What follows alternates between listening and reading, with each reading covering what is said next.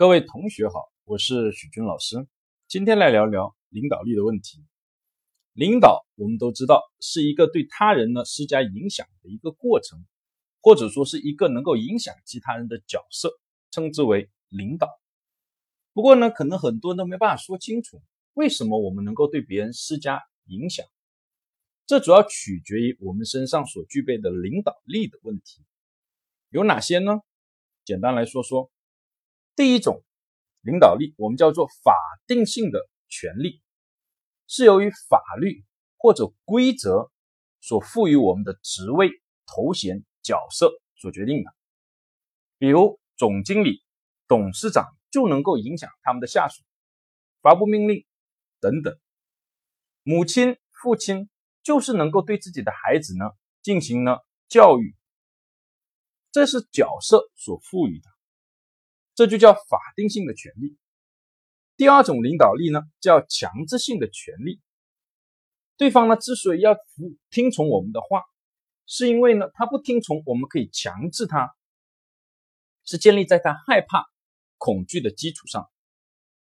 这种呢例子也常见，比如小孩多半呢都会呢服从大人的话，为什么？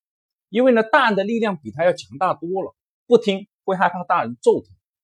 等等，第三种呢叫奖赏性的权利，也就是呢听话会有好处，这个在企业里就更常见了。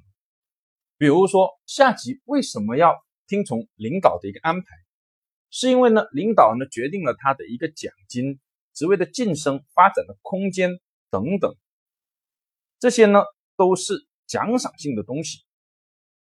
第四种叫专家性的权利。之所以能够影响其他人，是因为我们身上具备呢其他人所没有的专长、技能或者知识。其中呢，教授、专家就是典型的代表。第五种权利叫做参照性的权利。